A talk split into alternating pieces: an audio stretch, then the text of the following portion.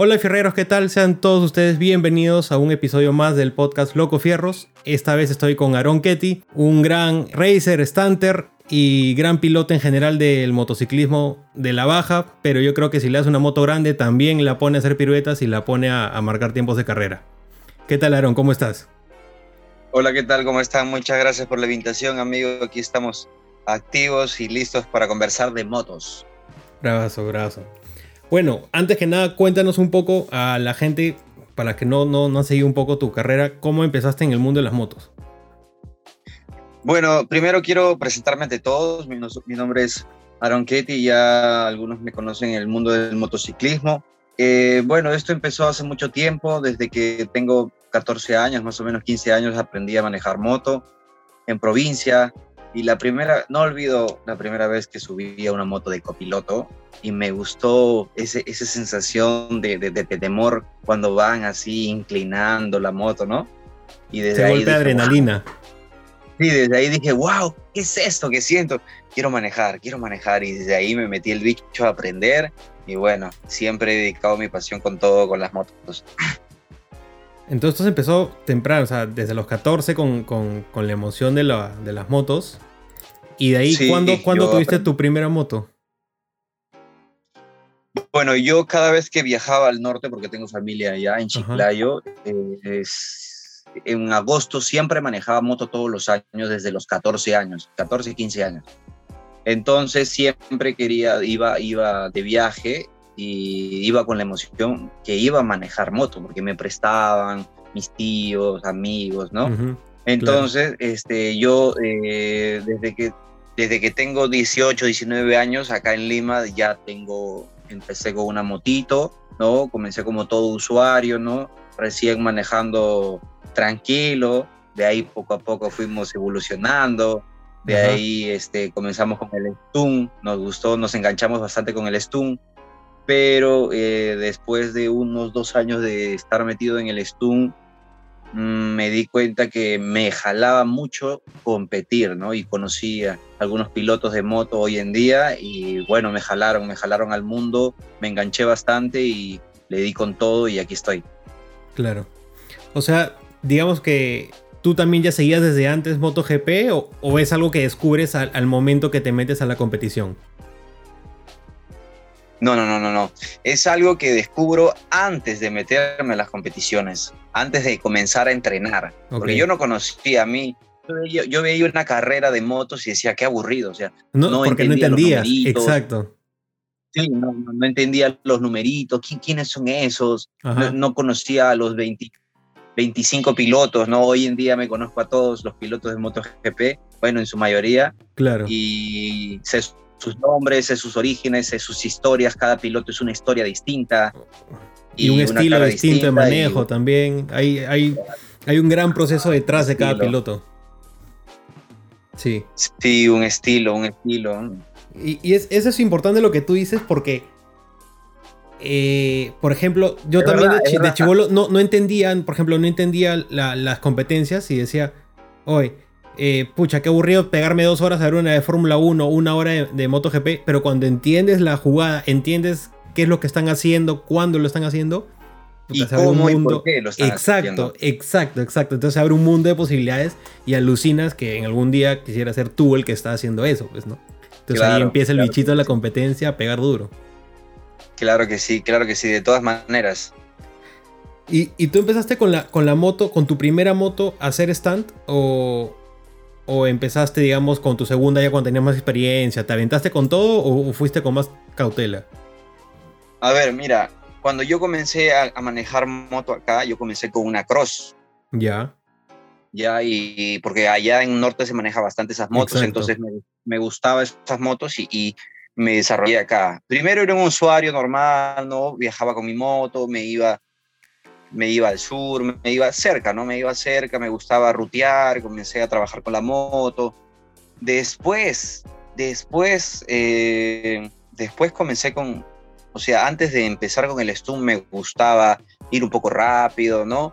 Eh, entonces comencé a descubrir una habilidad que tenía sobre la moto. Para mí era uh -huh. algo más fácil. Entonces de ahí comencé a comer, yo era solo y de ahí comencé, eh, me fui al Morro Solar y del Morro Solar desde arriba con mi moto comencé a ver cómo los chicos de abajo hacían stun. Y yo decía, ah, esas motos deben ser grandes, ¿no? Porque con una moto chica no se puede, decía yo, porque a mí me cuesta y... Que, es algo que mucha gente piensa, que, que con moto chica no puedes hacer trucos y es mentira, es bastante habilidad, en verdad. Exacto, exacto, exacto. No tiene nada que ver, es bastante la práctica, la habilidad de uno, ¿no? El, esmero y la constancia que le ponga uno al aprendizaje. Bueno, entonces yo bajé y vi que los chicos hacían stun y dije, man, ya me gusta este mundo y comencé a hacer amigos. Yo te estoy hablando en el, por ahí en el 2016, iniciando el 2016 y comencé a comenzar, a, conocí a los chicos del Stun, pues, ¿no? A los más famosos, como es eh, Anthony Dávila, lo que es este, también este chico eh, Javier, ¿no? Satanás, Rubio, Javier Rubio, el loco. Y yo comencé a entrenar con ellos y, y, bueno, me gustaba, entonces se volvió un hábito, un estilo de vida, ir todos los domingos a entrenar, ¿no? De unas dos horas, entonces eh, de ahí cada uno se iba a su casa, hacía sus cosas, su trabajo, todo, ¿no? como una persona normal, eh, era, era como un hobby.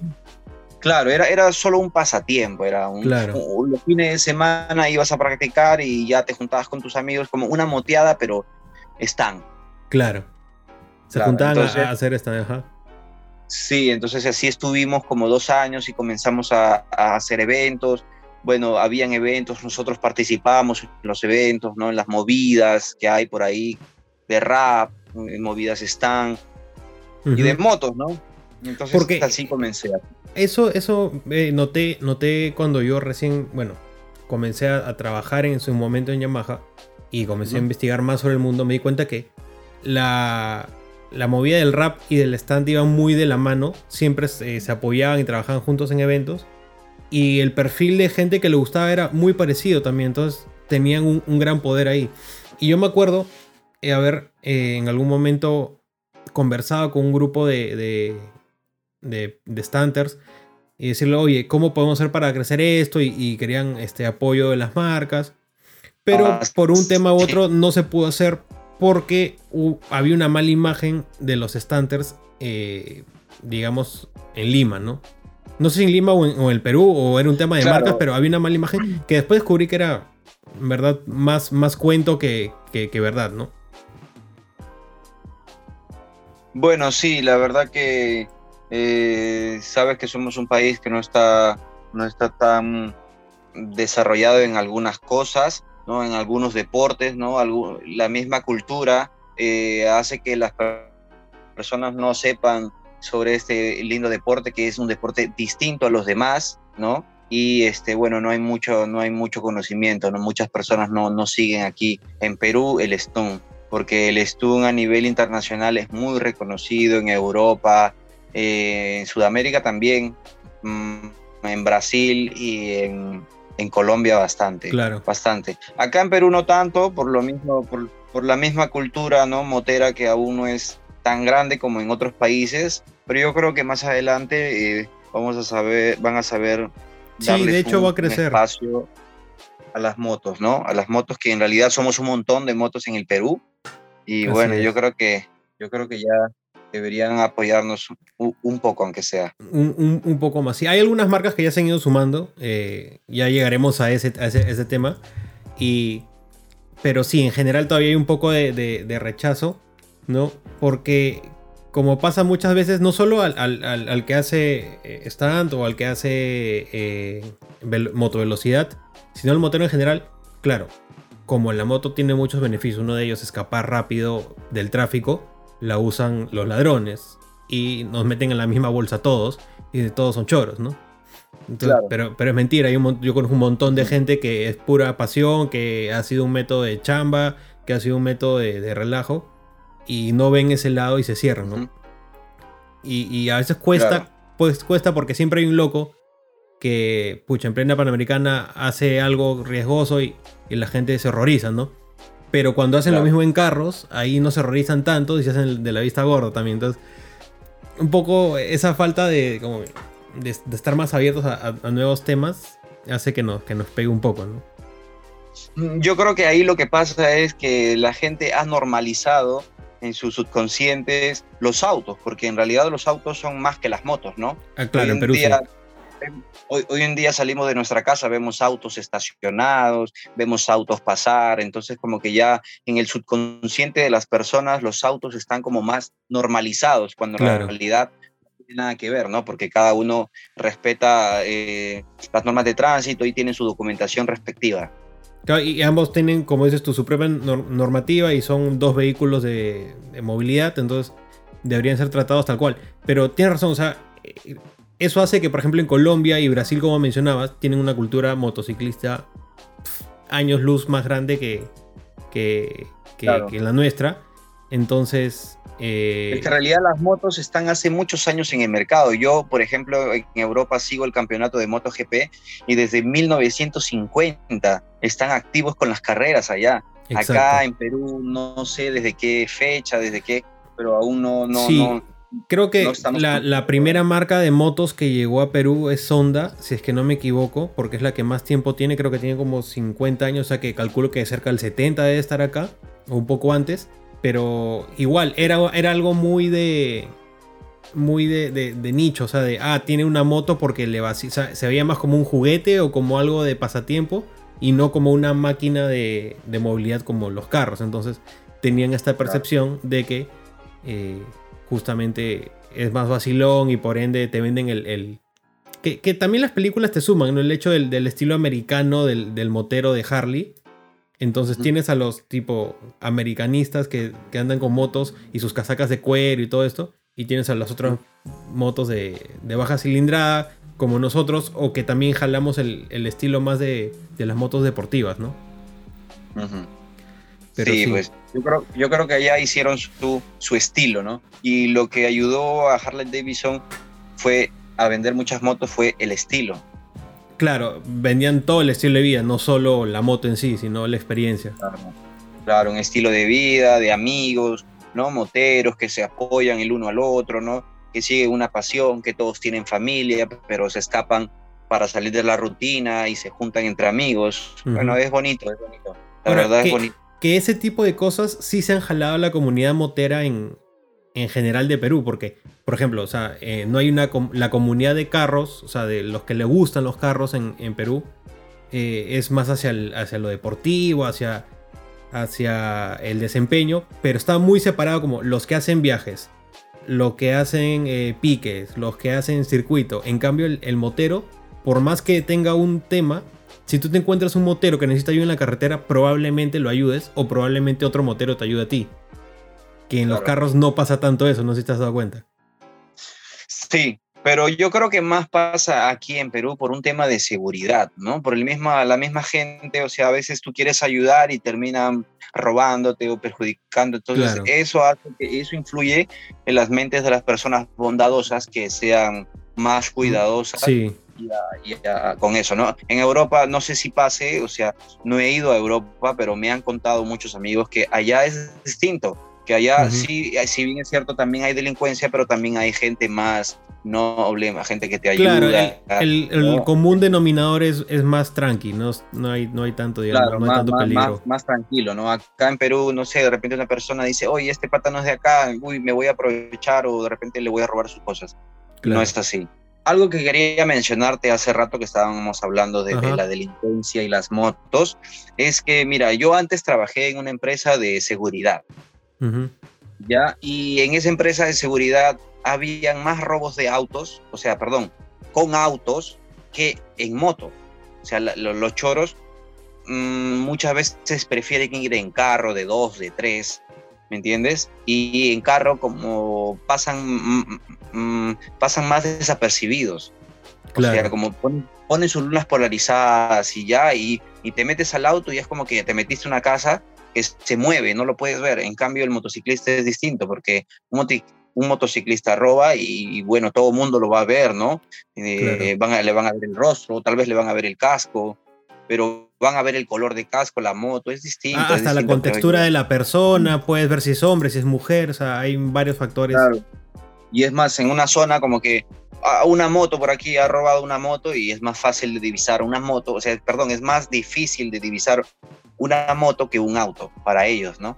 Claro. Porque el auto, los autos se esconden entre sí, en cambio la moto no. Es que claro, si tienes un mar de autos y tienes cinco motos, vas a notar a las cinco motos. En cambio, entre, entre, entre 20 carros, puta, ¿cuál será? Hay más probabilidad por ahí de, decir, eh, no sé, pues, eh, carro gris, eh, lunas polarizadas. Y dices, puta, carro gris, lunas polarizadas. En cambio dices, moto y se, reduce bastante la cantidad de personas para buscar, pues, ¿no? Que es un buen dato. Y es también mucho lo que nos venden los noticieros. No, que la moto, que no sé qué. Escúchame, te venden lo, que, pasa es que para los noticieros ya es común que, que roben en auto. Entonces, yo creo que ellos piensan que es mucho más impactante una noticia cuando es un robo en moto que en auto. ¿Por qué? Por, no sé, pues puede ser por el mismo impacto de la escena, eh, de repente tienen video o, no sé, es más impactante que para un receptor de un mensaje que vea un robo de una moto a mano armada o a que un auto, ¿no? Y aparte que también tienen una agenda, o sea, con un objetivo. Y por ejemplo, un noticiero que personalmente me da mucha cólera son los de Latina que le dan con palo a todos los de las motos. Más que los demás. más, que los demás. Hasta por las puras ya. Entonces por ahí, como dices tú, ven un carro, no, como que ahorita el tema de carros no vende. Vende el, el del el choro en moto. Y le meten ahí, ahí, ahí una y otra vez. Y es estresante uno como motero ver eso. Sí, es estresante, porque mira, si tú, si, tú te das cuenta, en otro país, en vez de chancar al motorizado, lo apoya. Es más, les hacen entrevistas a los pilotos de moto, les hacen entrevistas, hay un montón de negocio, un montón de mercado, un montón de compradores. O sea, la cosa está muy buena por allá. Eh, esperamos que poco a poco esto, esto pueda crecer acá también y nosotros también sacar un poco de provecho de eso, ¿no? Claro que sí. Y bueno, entonces del, del stand, ¿cómo fue tu paso a, a motovelocidad? Ya, mira, te voy, a contar. Mira, yo tenía toda la moto preparada para, para el stun. ¿Ya? Entonces, este, tenía pues sus, sus modificaciones stun. Ya, y entonces tú sabes que los stun utilizan una Catalina más grande. Claro, para meterle más torque. Entonces, te da más torque, pero te quita velocidad. Exacto. Entonces, llega a las revoluciones mucho más rápido con una Catalina grande y a veces si te pasas de vueltas, dañas el motor. Claro. Hay muchas personas que no lo saben. Y bueno, a mí me pasó algo similar. Yo combiné el aceite con el refrigerante por un exceso de temperatura y este, nada, tuve que internar mi moto, la arreglé después de una semana, diez semanas y ya no le puse la Catalina grande, sino le puse la Catalina original. Entonces yo seguía entrenando y comencé a conocer eh, a unos chicos que comenzaron a entrenar eh, rodilla al piso, ¿no? Y me llamó mucho la atención. Entonces ya para eso yo dije, uy, yo también quiero hacer. Yo, yo en lo particular soy muy competitivo, me encanta la competitividad. La competitividad. Eh, en lo que sea, en lo que yo, en lo que yo participe, siempre me gusta esforzarme mucho. Al primer lugar como sea. Y al primer lugar como sea, como sea y si tengo que entrenar mucho, lo hago. Y si tengo que prepararme mentalmente, lo hago. Y si tengo que sacrificarme, lo hago. Pero quiero cumplir mi objetivo y hasta ahora creo que lo he hecho porque he ganado el primer lugar en el último campeonato que hubo. Y bueno, voy por más, voy por más y así. Claro. Entonces, eh, digamos, ¿cuál fue tu, tu, primera impresión? O sea, tú entras y dices, ok, ya rodeo el piso, te metes y te sale la primera, digamos, por un tema de habilidad o tuviste que darle bastante práctica hasta, hasta agarrar el hilo? No, no, no, no. Tuve que practicar, tuve que practicar y como que se volvió un reto para mí, ¿no? Como que no puedo hacerlo, bueno, voy a esforzarme, voy a practicar, voy a entrenar para lograrlo. Y un par de prácticas luego lo, lo, lo logré, lo logré y comencé a, a seguir a unos chicos, ¿no? Que eh, me gustaría dar sus nombres, que es Diego de la Torre y Darwin Yavar son pilotos de baja cilindrada y bueno, algunos están corriendo también en alta cilindrada, Diego corrió en alta y también Darwin está corriendo con, con unas 600, ¿no? Así que poco a poco hemos ido creciendo, nosotros empezamos con nuestras chinitas desde un principio y hemos ido creciendo, hemos ido siguiendo nuestra pasión y hoy por hoy eh, estamos bien aquí con las de. Los, de los pilotos más rankeados ahorita en, en, baja y, en, media, ¿no? Sí, sí, son, son grandes pilotos. Darwin es un muy buen piloto, ha ganado campeonatos también y Diego también es un excelente piloto que poco a poco va a ir encontrando el camino hacia la gloria. Un saludo para mis amigos. Bueno, ahí, los mencionamos en, en, la descripción del video también. Y vale. En, en, qué momento tú dices, ok, ya, me meto a, a, competir? Ahora, el, el, campeonato del 2019, que es ahí donde yo te conozco, ¿ese es el primero que entrabas o ya habías entrado antes? No, ese fue. A otras carreras, digo. No, no, no, no, no. Ese fue mi debut en ese campeonato. y mi debut como piloto. Mi primera carrera fue ahí. Ah, ok. Yo entrené ahí. Yo entrenaba en la zona, ¿no? Eh, como, como te digo, se fue un, se fue, se volvió un hábito de fin de semana y la gente me decía, pucha, ¿por qué corres como loquito? Que, Bueno, yo seguía mi pasión, seguía mi pasión y poco a poco así, de la nada se abrió un campeonato y para ese entonces había entrenado en ese circuito ya con unos amigos y me fue, eh, y nada, me metí con todo el campeonato y bueno, me fue, me fue muy bien. Claro, porque tú has corrido en los dos, has corrido en Santa Rosa y en, y en el cartódromo de la Chutana. Así es. Sí, en ambos, en ambos circuitos pude ganar. Eh, en algunas ocasiones también he perdido, sí, por algún error mío o simplemente no me preparé o no me esforcé ese día o simplemente no fue mi día. Y bueno, hay que darle mérito a los otros chicos, a los otros pilotos que también entrenan duro para conseguir sus objetivos. Claro, que es, ese es algo interesante que, por ejemplo, se diferencia de los carros, que en el carro juegas mucho la estrategia porque tienes parada en pits, cambias llantas, eh, por ejemplo, poniendo como ejemplo la Fórmula 1, que el equivalente en motos es MotoGP.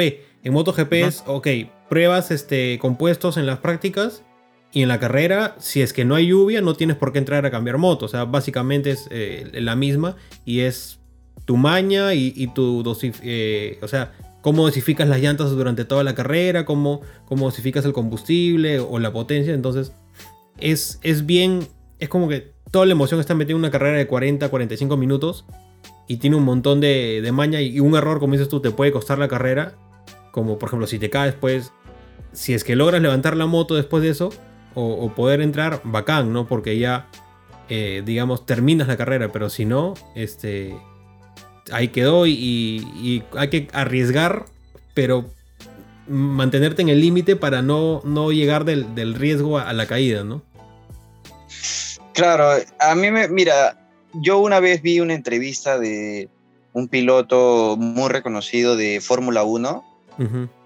Eh, no recuerdo ahorita muy bien su nombre, se me ha ido. Ah, Lewis Hamilton. Ya, ok. Ya, él, eh, yo leí que él en una entrevista dijo que a él le parecían mucho más interesantes las carreras de Fórmula 1 hasta el día que entró a correr con una MotoGP con, de la mano de Valentino Rossi, de su team Yamaha Monster del año pasado. Claro durante el año pasado, no recuerdo muy bien, pero él dijo que le parecía, a partir de esa fecha le parecían mucho más interesantes las carreras de MotoGP que las carreras de eh, Fórmula 1 por el simple hecho de tener dos ruedas y, e inclinarse y jugar bastante con la gravedad, que mucho más interesante le pareció que estar sobre cuatro ruedas en una máquina muy potente y muy veloz como es las máquinas de Fórmula 1. Tú sabes que él, él, tiene, él es muy apasionado por las motos. Inclusive tiene un modelo especial con, con MB Agusta, con la marca italiana. Eh, pero ese, esa colaboración que, que eh, Valentino probó el, carro de él y, Luis probó el, la moto de Valentino fue en el 2019, si que no me equivoco. Claro. Claro, él, ahí ve y dice, puta, o sea, en verdad el, el manejar una moto implica meterle mucho más empeño a, la posición, al cuerpo, a jugar con la gravedad, como dices tú. Eh, y es algo que también se ve hasta en, el día a día. Por ejemplo, lo hablaba hace, unas semanas con, con una amiga, que si tu llanta está baja, sea adelante o atrás, un poquito, tú ya sientes una diferencia. Si es adelante, se pone más dura la, la dirección o tiene un agarre distinto. Si está atrás muy baja, también sientes cómo se te va la cola en la curva.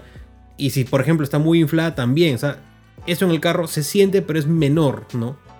En cambio, en la moto es prácticamente instantáneo. Sí, yo creo que sí. Bueno, no, no, no sé mucho de autos, pero por lo mismo que uno va encima de la moto y andas más conectado con la moto, eh, yo creo que sí, ¿no? Te puedes dar cuenta.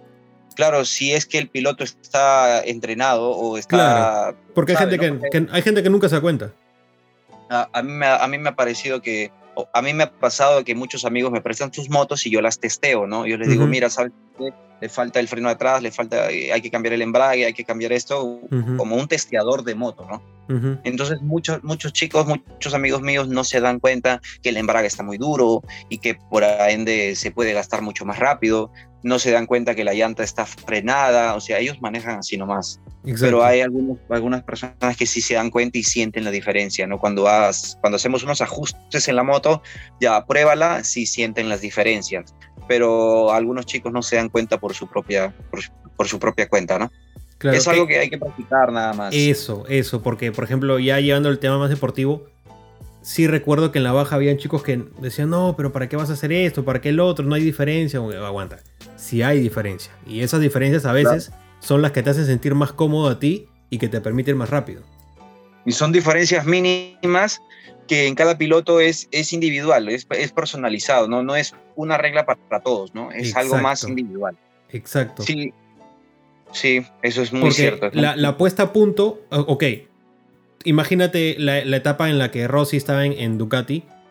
Eh, la puesta a punto de él puede haber sido eh, buena para él en su momento, pero él nunca se llegó a encontrar con la moto y fue una etapa que cuando estuvo en Ducati que él no se sentía cómodo y por eso se sale al final. Pero sin embargo ahorita...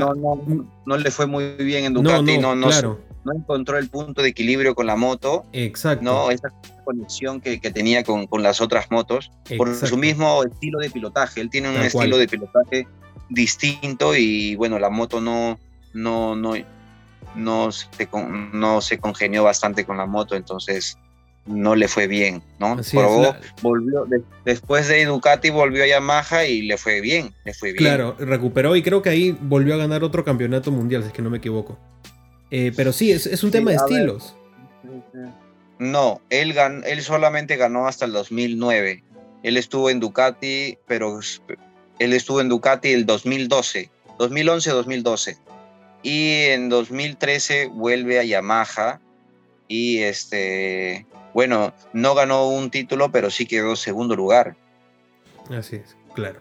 Sí, quedó segundo lugar y el siguiente año quedó tercer lugar. Porque ahí creo que ya empezó a, llevarse la eh, Márquez, si que no me equivoco. Sí, sí. Márquez ganó en el 2013. Lorenzo creo que quedó segundo, o Pedrosa, no recuerdo, pero Rossi en el 2014 y en el 2015 quedó segundo y tercer lugar. En 2015 casi se lleva el campeonato, pero por un puntito le ganó Lorenzo, ¿no? Con la ayuda de Márquez, ¿no? Con la ayuda de Claro, porque creo que fue la, época en que tuvo el encuentro con Márquez que dicen que lo pateó, que otra gente dice que no lo pateó. Sí, eh, ese año fue. ¿Tú qué dices? ¿Lo, ¿Lo pateó o no lo pateó? Mira, no sé, porque yo soy fanático de Rossi, pero también soy fanático de Márquez, porque eh, no hay que menospreciar el talento que tiene Mar Márquez encima de la moto, ¿no? Es un loco, es un loco, claro. Es, un fenómeno, es un fenómeno en todo sentido, en todo sentido, porque salva las motos, anda muy rápido, tiene mucha técnica. Y bueno, él practica bastantes deportes con la moto, ¿no? Y eso lo, lo ha hecho evolucionar y ser el pilotazo que es hoy en día. Yo creo que, a ver, ¿fue patada o no fue patada? Mm, mira, los fanáticos de Rossi, en el subconsciente vamos a querer que, vamos a querer creer que no fue así. Y si fue así, vamos a apoyarlo. ¿Por qué? Porque Márquez no es ningún santo y Márquez estuvo obstaculizándolo en esa carrera. Y, fue incisivo, o sea, le metía la moto una y otra vez hasta, hasta llevarlo al límite. Exacto, exacto. Entonces, entonces ahí era ya la última, era una de las últimas carreras ya para, para que termine el campeonato del 2015. Eh, iba Lorenzo puntero y Rossi estaba ahí, ¿no? Y el Marque lo estuvo molestando, lo estuvo molestando. Rossi creo que cometió un error de no concentrarse y o tener un roce con él y salir perjudicado él o Márquez, ¿no? Y en ese caso fue Márquez, fue penalizado, salió último en la última carrera. Claro, y es ahí y es ahí donde se la lleva Lorenzo. Sí, sí, porque Márquez estuvo ayudándolo para obstaculizarlo a, a Rossi y bueno, en, esa pelea en vez de Rossi acercarse a Lorenzo, se estuvo alejando Lorenzo porque Lorenzo giraba solo y, y Rossi estaba girando con la obstaculización de Mar Márquez. Claro. Que ahora, esa carrera es muy buena a la siguiente, a la, a la patada, porque empieza Rossi último y termina cuarto. Eh, cuarto. O sea, fue una, o sea, fue una maestría de pasadas esa carrera porque se comía uno tras otro. Fue muy, muy, muy picante esa carrera. Yo sé, yo creo que, no sé si patada como para botarlo, pero hubo un contacto porque se ve que mueve la pierna. Entonces, sea que haya sido como un, oye, déjame, déjame solo o algo, hubo un contacto que sí no es recomendable. mira, Yo, yo, creo que fue como que, o sea, mmm, Rossi quería, quería bloquearle la línea, ¿no? Eso es evidente porque levanta la moto y, y bueno, era como que una llamada de atención, pero Mar Márquez siguió en su línea y Mar Márquez lo tocó y, Rossi fue como que, oye, no me toques, ¿me entiendes? Eh, fue, como, fue como una reacción, pero pero no creo que haya sido una patada en realidad. Sí, yo también no creo que haya sido algo como para empujarlo, sino fue como un, algo, un estate algo así, claro. Eh, eh, fue como, no me toques, suéltame. Entonces eh, Rossi, Markel estaba rozando, lo estaba golpeando mucho, mucho a Rossi. Sí, sí, sí, en, en, las curvas anteriores lo venía provocando, lo estaba tocando, se adelantaban con, con, con roces, codo a codo. Entonces estuvo picante, estuvo picante eso.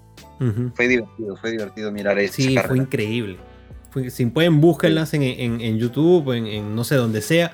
Esas carreras son muy buenas. Ahora, pueden, verla, pueden, verla como MotoGP Valencia 2015. Ahí está. Aarón con, con los datos precisos. ya. Cholo, ¿y tú en pista cómo te consideras? ¿Consideras que eres más de de cerebro, más de arriesgar, agresivo? ¿Cómo es? Porque, por ejemplo, te pongo las diferencias, ¿no? Márquez, sabemos que es agresivo, que, es incisivo, que arriesga, que lleva al punto de salva las caídas. En cambio, el año, el año pasado ganó Mir. Y en verdad es alguien que no ganó todas las carreras, pero fue constante. Pero fue constante, siempre acababa segundo, tercero, y acá, él jugó acá. Entonces, ¿tú cómo te consideras en pista? Yo me considero un Mar Márquez, yo voy a todo o a nada. Así, con todo, con lo que cueste. Y si te caes, te caes, y si no, y la salvas, y así. Mira, me ha pasado que me he caído y nada, no le he pensado dos veces, me he parado rápidamente y he remontado desde el último lugar hasta la primera posición. Me ha pasado en algunas ocasiones, sí, que he remontado también, he quedado segundo, tercero. Pero yo, yo creo que tienes que ser de todo un poco, ¿no? El año pasado, en el 2019, en el último campeonato, yo fui un novato prácticamente porque fue mi primer año. Entonces era muy bueno, pero me caía mucho, me caía mucho. Entonces yo he meditado mucho esas caídas y no hay que ponerle excusas al asfalto, no hay que ponerle excusas a la moto, no hay que poner excusas de que la llanta. No, simplemente es experiencia, experiencia que he ido ganando poco a poco y hoy en día ya no me caigo tanto, no me arriesgo, no arriesgo tanto, o sea, soy. Ya más o menos conociste el límite hasta dónde llevarla sin, sin caerte prácticamente. Sin caer, Claro, ahora he evolucionado algunas, algunas estrategias que antes no tenía, como eh, ser más paciente, ser más inteligente a la hora de correr, estudiar al rival, ¿no? Ver sus errores y tratar de aprovechar sus errores. Antes no, antes yo era un quiero, quiero adelantarlo en la primera vuelta, ya, y por donde sea. todo y a veces me alocaba y por donde sea y a veces me, tocaba arriesgar demasiado y pagaba las consecuencias de arriesgar y me caía, ¿no? Y, muchas veces perdí una carrera por caerme, ¿no? Claro, que eso es importante porque a veces uno se desespera y dices, no, lo voy a pasar y por pasarlo en un mal lugar tocas la parte sucia de la pista y, y pierdes tracción o agarras una mala línea y lo pasas en esa curva, pero en la siguiente él te la devuelve porque no tenías una línea correcta, pues, ¿no? Es, como es, es, ver bien dónde está su error para en ese error es eh, eh, ganarle la curva o ganarle la cuerda del, de la línea, pues, ¿no? Exacto. Exacto. Tener el ritmo también para seguirle al puntero, ¿no? Claro, de todas maneras. Porque si no tenemos el ritmo, si no tenemos el ritmo, no podemos acercarnos a alguien. Muchas personas dicen, no, que esa moto, que esa moto esa moto está tocada. pero a veces no es eso, a veces simplemente la buena aceleración del piloto, la técnica de la aceleración al salir de curva, ¿no? Que es, que es como tú me dijiste en algún momento, no es, el, no, es el, no es la flecha, sino el indio. ¿no? A veces también es mucho de cómo la manejas, la moto, eh, para lograr esos objetivos. Y los que pierden, eh, en algún momento pierden eh, por alguna razón, por lo que sea, es más fácil echarle la culpa a la moto o que la moto del otro tiene algo, tiene Power Command. A veces no es así, como dices tú, a veces simplemente es, maña, ¿no? Que, me pasó en alguna vez, mira, salvando las distancias entre tú y yo, porque claro, yo corrí dos carreras y quedé en la mitad de la tabla, eh, y tú a las primeras ya te estabas llevando podios, pero es verdad, o sea, en algún momento con mi 25 he pasado una R3 y era pura maña, porque en las curvas si lo alcanzaba. Claro, en las rectas me sacaba la mierda, pues, ¿no? Pero en, la, en, las, este, en las curvas sí logré alcanzarlo. Porque claro, también el pata era novato, al igual que yo, solo que me, iba mejor a mí, qué sé yo. Y sí, y tú, tú, también te he visto alguna, con tu 200 eh, alcanzarlo a, R3 y a 390, ¿no? Y hasta pasarlos a veces. Claro, claro. No, una vez que los alcanzas ya los, los pasas con todo, pecholo. De todas maneras. Bueno, eso es lo que me gusta del cartódromo, ¿sabes? Porque mira, en el cartódromo no importa qué tan rápida sea tu moto, importa qué tan rápido eres tú sobre tu moto. Exacto. ¿Entiendes? Entonces, eso me gusta del cartódromo, que más requiere la habilidad que la potencia de una moto, ¿no? Porque no hay muchas rectas, todas son curvas, no hay tiempo para... exacto, la, la, recta máxima, ¿cuánto llegabas en, en, el, en el de en el de la chutana, que es el que yo sí conozco, ¿cuánto es lo máximo que llevas en la recta? En lo más larga. o sea, mira, yo, yo soy uno que le llega al fondo y frena al fondo 115 kilómetros por hora, nada más. Claro, claro. Entonces, nada más. De ahí venía la curva y ya no tenía. Y de ahí es el, el, sector de curvas en promedio 50, o sea, no vas más. O sea, vas sí, pum, pum, 40, pum, pum, 50. Exacto. Porque vas izquierda, derecha. Algunas, son, algunas curvas son son largas, algunas son abiertas, algunas son cortitas y las cortitas vas a menos velocidad. Exacto. Y es, eso, pues no, a 115 cualquier moto prácticamente puede llegar, pero no se trata de solo llegar a la velocidad, sino de en el sector de curvas desarrollar eh, la técnica. Claro, claro, cualquier moto podría llegar a los 115, ¿no? Pero el tema está en el tiempo, en la velocidad, en la aceleración. Exacto. O sea, muchas, muchas motos pueden llegar a los 115 en 5 segundos y otras en 10. claro. Y ahí está la diferencia también. Que la gente eh, sepa diferenciar, porque muchas veces eh, leo que preguntan, ¿a cuánto corre la moto? ¿La compro? Si ah, sí, qué estresante. claro, entonces siempre preguntan, ya, ¿y a cuánto, ¿y a cuánto corre la moto? Sí. No, no, la otra corre más, compro la que corre más. y totalmente innecesario, porque te, imagina que te mueves solo en ciudad. ¿Para qué quieres la que corre más? Nunca vas a usar todo claro. Exacto, exacto. Entonces uno, uno tiene que usar la moto en base, escoger la moto, el tipo de moto en base a lo que va a utilizar, ¿no? ¿Qué va a hacer? Entonces, igual no influye que la moto, de repente, esta moto es más, más rápida que la otra, pero tiene 20 kilos más. Entonces, si ponemos si ponemos en la cuerda de peso, potencia, y las dos están iguales prácticamente. Ya la única diferencia la haría el piloto. Es cierto. Eh, me, pasó que un, un, pata decía, no, que, que esta moto es lo máximo. dije, cholo, pero es bien pesada.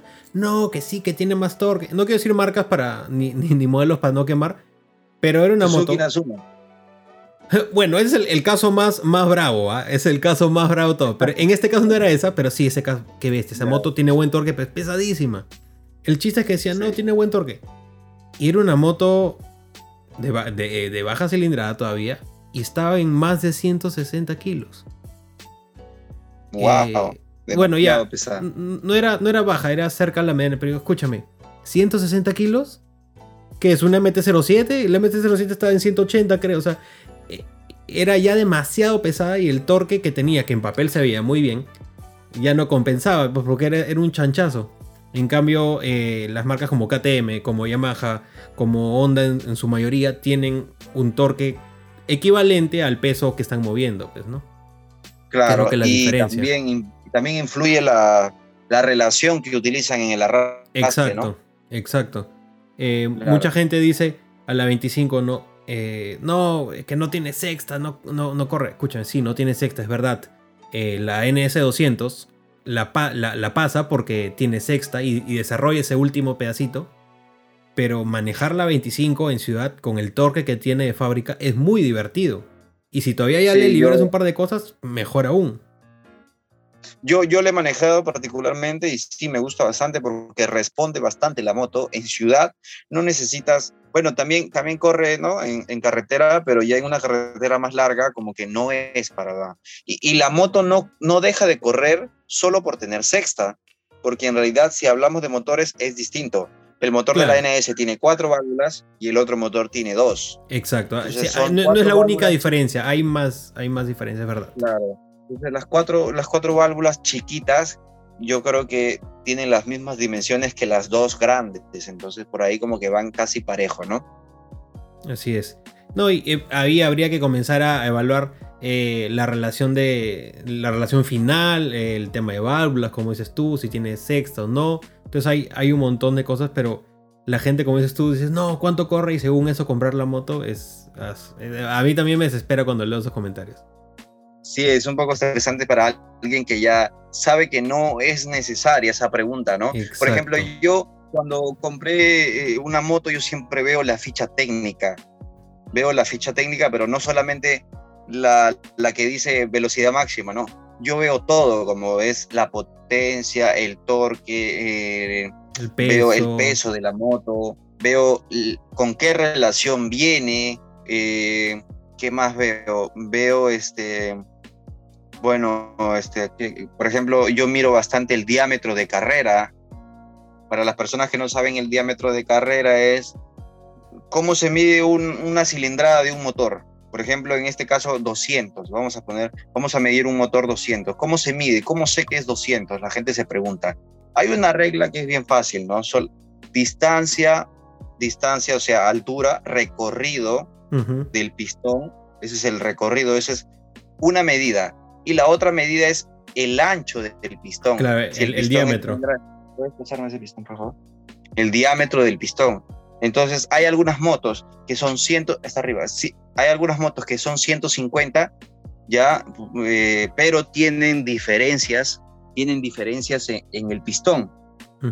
Tengo un pistón de R15, mira. Este pistón de R15 no parece 150, ¿Me entiendes? ¿Por qué? Porque es anchito para hacer 150. Pero sin embargo es 150. Claro. ¿Me entiendes? y es por eso que tiene ese, plus. claro, entonces, en cambio, yo, por ejemplo, yo veo, si tiene pistón ancho, tiene torque. Si tiene poco recorrido, tiene velocidad. Exacto. Entonces, Qué buena explicación. Eso yo eso yo creo que yo creo que esa explicación lo vamos a dejar para otro tema aparte para, para no, no confundir. No, podríamos irnos de largo hablando solo de los motores, es verdad, es verdad. Claro, sí, entonces en otra, creo que en otro video podemos explicar más a detalle a qué me quiero referir, ¿no? Porque de repente algunas personas no me entienden. No, no, y no va a faltar uno, y no va a faltar uno, te apuesto a decir, no, que así no es, escúchame, ya, no es así, pero en, resumidas cuentas es eso. O sea, en resumidas cuentas es eso. Y influyen varias cosas más, pero está muy bien la explicación que has dado, es un muy buen ejemplo. Bueno, como el tema de las motos es mi pasión, yo bastante leo bastante, aprendo. He estudiado mecánica, eh, he llevado cursos certificados ¿no? de mecánica de motores de motos. Y este, bueno, me gusta bastante, he indagado, he investigado, he estudiado, he aprendido, así que sé bastante de lo que hablo. Claro, no, no hablas por, porque, porque viste un video de 5 minutos de YouTube, sino hay una investigación detrás. No vi un tutorial de YouTube o un cómo, cómo hacer esas cosas o cómo saber. no, hay bastante, bastante dedicación de tiempo atrás, estudios también. Claro, claro, es, es pura pasión, es pura pasión por, por las motos. Sí, ya, cuéntame. Eh, tú dices siempre que no es la flecha, sino el indio, y me parece correcto, pero también debemos admitir que la moto sí necesita alguna preparación, ¿no? Entonces, claro, sí. por tu lado, ¿por dónde lo llevas? Si tú estás peleando punta, y los ves que ya en nivel ya estás igual que los otros pilotos, pero te sacan ventaja, ya va de la mano de la máquina. O sea, no necesariamente eh, un buen indio va a hacer maravillas en una moto que no da la altura o no está a la altura de las demás, ¿no? Claro.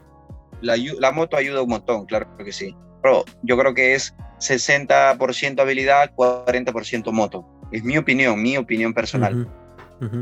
Ahora, es, es importante también lo que dices antes de tocar la máquina, eh, perfecciona tu estilo, perfecciona tu, toma de curvas, tu aceleración, tu frenada. Y sácale lo máximo sin tocar nada, o sea, exigiéndote a ti. Una vez que llegas a ese techo de, ok, ya estoy en un buen nivel, pero aún así no logro eh, desempeñar mejor, ya comienzas a tocar ciertas cosas de la moto, ¿no? Claro, uno va probando, uno va probando cómo se siente mejor, cómo obtiene mejores resultados, ¿no? Para eso está el lap timer, que miden el tiempo por vuelta, ¿no? Y vamos probando, vamos probando cosas y uno va, va escogiendo su configuración de moto conforme le vaya mejor, ¿no? Ahora, yo por ejemplo en la moto, a mi moto, ¿qué le hice? A mi moto, ¿qué le hice? Eso quería saber. Bueno, en realidad a mi moto, bueno, ¿De cuál moto hablamos? Pues de la actual, que es la KTM. Em, em, empecemos por, por, por, la 200, que es con la que empezaste, creo, en, en, ya, yo empecé, yo, empecé con, yo empecé con una Pulsar NS200, mi misma Pulsar que eres tú. Poco a poco la fui retransformando para que sea una Racing. Y bueno, no se le hacen muchas cosas. En realidad, muchas personas quieren hacerle eh, modificaciones excesivas cuando solamente es un gasto de dinero innecesario. Yo le hice que le cambié el filtro de aire, le puse una bujía iridium, le cambié el sistema de arrastre, eh, le puse un tubo de escape, le aligeré el peso. Claro.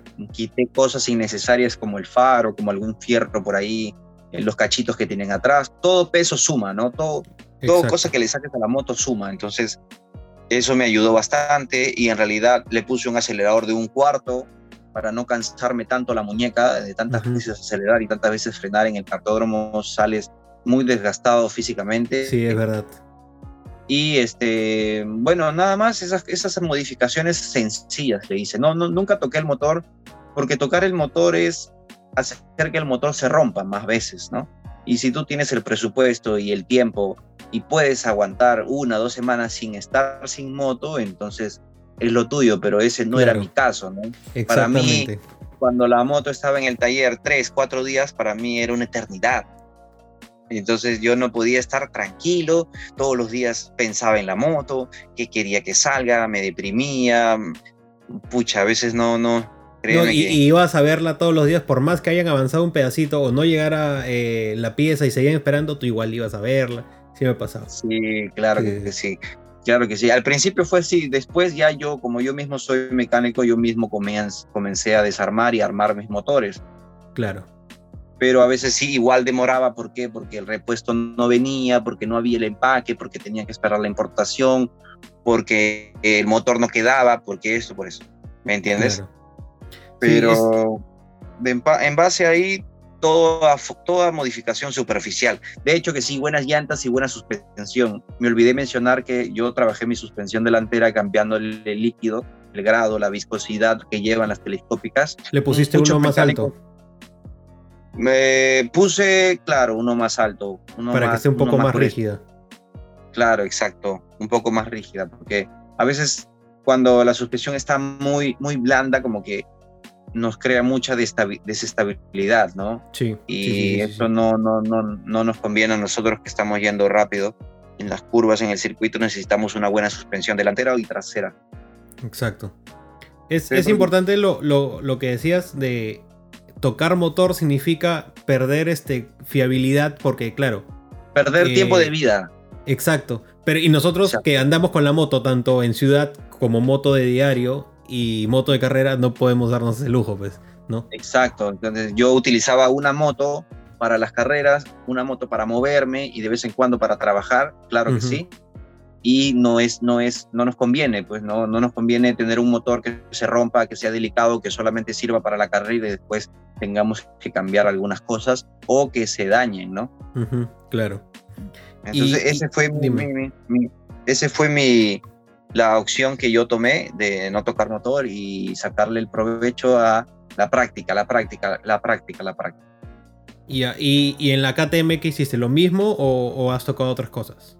En la KTM he tocado menos cosas, pero básicamente lo mismo. Le cambié el filtro de aire, le cambié la bujía, le puse un tubo de escape, eh, le bajé el peso.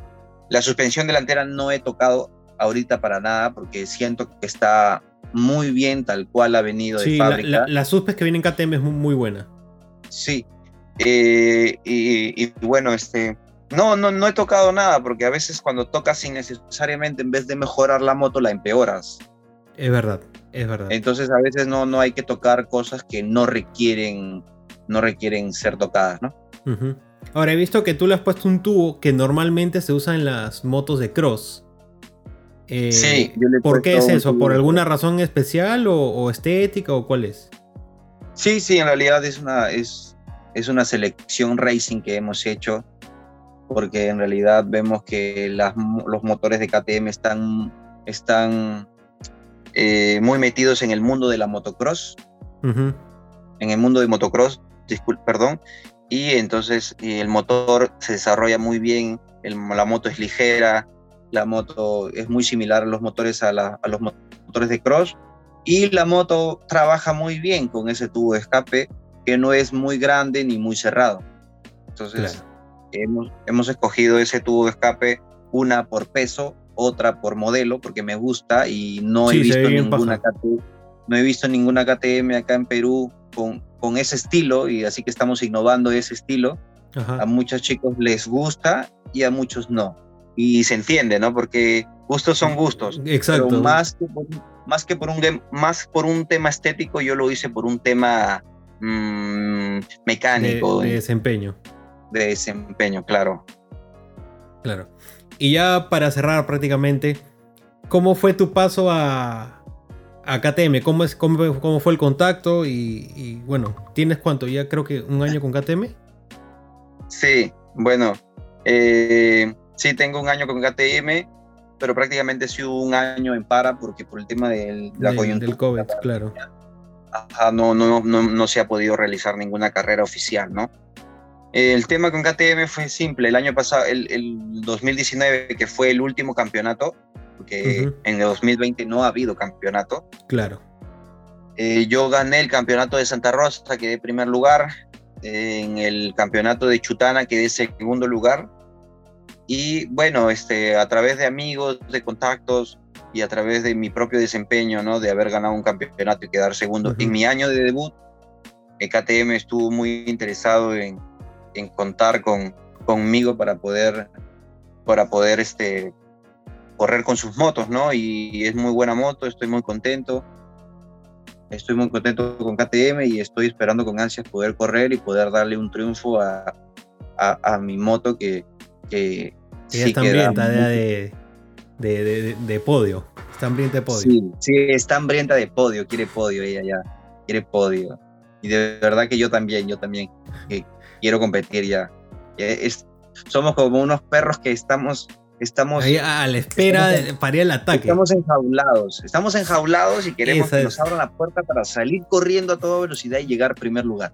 Sí, sí, sí. Qué, buena, qué buena descripción, es verdad. Eh, te decía que cuando estábamos en, en, la partida, y que me pasó ya. también que corrí un, un pequeño campeonato de, de go-karts también, tú entras con mucho nervio, entras mucho nervio hasta que estás sentado en el go-kart o hasta que estás sentado en la moto.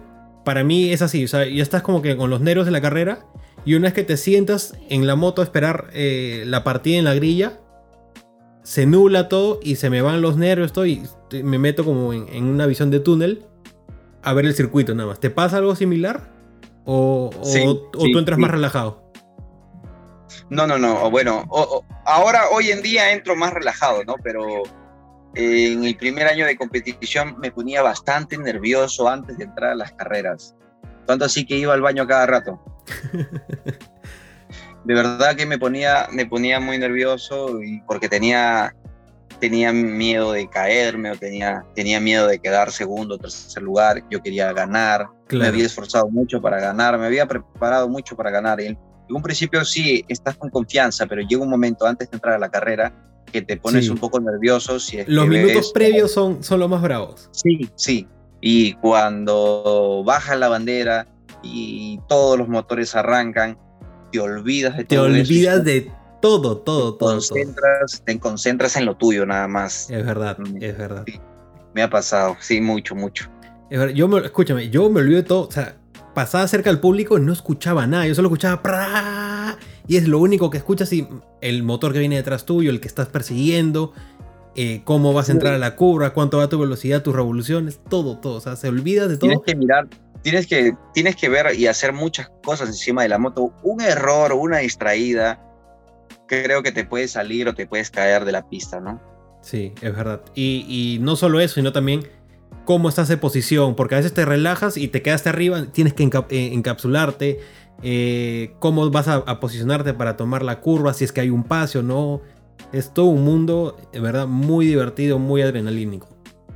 Es un mundo bien extenso, extenso de varias, de varias cositas que hay que hacer eh, sincronizadas y bien hechas para ir seguro y rápido en la moto, ¿no? Así es. Tú me, tú me, me contabas eh, en, las primeras veces que habías logrado hacer pole a pesar de que eran tus, tus inicios, porque estabas debutando. Y es difícil porque primero tienes que conocer el, circuito, tienes que ver con, con, quién te estás, me con quién te estás enfrentando y sin embargo lograbas poner los tiempos de pole. ¿Desde la primera carrera pusiste la pole o, o te tomó un poco más? Mira, te voy a contar cómo fue cómo fue el tema de las carreras. ¿no? En el tema de las carreras yo era favorito. Yo era favorito, pero no contábamos con la participación de un gran piloto como lo es Tito Montalbán, un piloto internacional que ha corrido en Ecuador y ha corrido en Colombia. Entonces, eh, su presencia, bueno, me, puso muy nervioso, ¿no? Me puso muy, muy nervioso porque él era el único que podía dar eh, pelea en esa, en esa categoría y incluso ganar, ¿no? Claro. Pero yo me concentré en lo mío. Una vez que subes encima de la moto, te olvidas y comienzas a girar. Obviamente que hay eh, clasificación antes de la carrera, ¿no? Para saber quién parte primero, quién parte segundo. Claro. Y entonces yo, eh, nada, hice lo mío encima de la moto y, y logré hacer unas milésimas menos que que mm, el, piloto, el segundo piloto y quedé con la pole position, ¿no? El primer lugar tenía muchas opciones de ganar eh, y, bueno, así partí en mi primera posición, mi primer debut, mi primera carrera fue mi primer pole position y también fue mi primera carrera ganada. Empezaste con todo. Ahora, ¿la pole la has repetido en, en, varias ocasiones? no, no, no, siempre, pero er, eres regular. Sí, bastante regular. Si no era primer lugar, era segundo. Claro. Pero nunca, nunca, nunca partí tercero. Nunca partí tercero ni en el circuito de Santa Rosa ni en el circuito de Chutana. Y, puedes creer que en el circuito de Santa Rosa tiene varias configuraciones. O sea, hubieron cinco, cinco, cinco fechas en todo el año en la cual nunca se repitió la, el circuito, siempre se cambió el circuito. Claro. A diferencia diferente trazado. claro, sí, la Chutana también tiene unas variaciones, pero tiene menos variaciones que, el de Santa Rosa, pues, ¿no? Ahora, creo que también el de Santa Rosa también es más largo, si es que no me equivoco. Sí, yo creo que es un poco más grande. Eh, en las curvas también, ¿no? Que hay curvas que son medias rápidas. también, sí. Claro que son, sí. Entonces en Santa Rosa siempre cambiaban el, circuito y el sentido de giro. Claro, entonces te obligaba a, tener más técnica y no acostumbrarte a un solo punto de referencia de frenado, sino a varios, a, ver cómo responde tu moto en distintas situaciones. Claro, claro que sí. Y eso, eso fue muy interesante porque hay pilotos que se aprendían un solo circuito y eran buenos en ese circuito. Claro, pero lo sacas y lo fregaste y se demoran 10 vueltas en poner tiempo de carrera. Claro, exacto. Entonces eso era lo bonito, ¿no? del cartódromo, que, que, no solamente era una configuración, sino que eran varias y este, varios sentidos, ¿no? Porque hay algunos pilotos que no se desarrollan muy bien en el lado derecho y algunos sí y pueden sacar provecho y ventaja de eso. Claro. Sí, ese fijo. Es, es, es lo que diferencia a los pilotos, digamos, más pro, que al correr en tantos circuitos, eh, le meten 3, 4 a la quinta vuelta y ya están, o sea, me refiero porque reconocen, calientan ruedas, este, llantas, todo. Entonces, después de dos vueltas en serio, ya están poniendo tiempo de carrera, ¿no? Cuando tú te acostumbras a un solo circuito y te sacan de ese circuito, te jodiste, porque, o sea, hasta que pongas tu tiempo de carrera en el siguiente circuito, te va a costar bastante. Entonces, esa agilidad mental para entender cómo funciona la pista, eh, te le da la práctica y cambiar de escenario a cada rato. Claro, y la habilidad también del piloto, ¿no? Porque no de todas maneras. la misma, la misma habilidad. De todas maneras. No, hay, hay, hay, lo que no sabe la gente es que también hay un tema de estudio. Tú puedes agarrar el trazado y, y dibujarlo y ver cuál es la mejor eh, ruta y, estudiar las curvas. O sea, no es simplemente subirte y manejar, ¿no? Hay un poco de todo también. Sí, exactamente, hay un poco de todo. Listo, Aaron, muchas gracias por, por tu tiempo. Ha sido una larga conversación y muy entretenida sobre todo. Eh, espero tenerte de nuevo en más episodios más adelante y de todas maneras vernos en el circuito. Eh, ¿cómo, te podemos seguir en, tus redes? Perdón, me había olvidado de eso. Bueno, me pueden encontrar en mis redes sociales, en Instagram como Aaron Ketty con K, en Facebook también y en mi fanpage de Facebook como Aaron Racing 93. Aaron con doble A y nada, muchas gracias. Espero que, que me sigan y vean el contenido que es 100% motero, un motero apasionado que le gusta el motociclismo en general. No solamente me baso en, la motovelocidad, en el stunt, sino también en, los viajes, ¿no? Y en el día como usuario de un motociclista del día a día. Muchas gracias a Loco Fierro. Gracias por la entrevista. Ha estado muy entretenido hoy día. Espero seguir hablando más de motos en tu canal y dale, hermano, muchos éxitos, muchos éxitos y muchas gracias por la entrevista. Gracias, gracias, compadre, de verdad. Eh, bueno, hasta la próxima, ya nos estamos viendo. Chao, chao. Hasta la próxima. Chao, cuídate.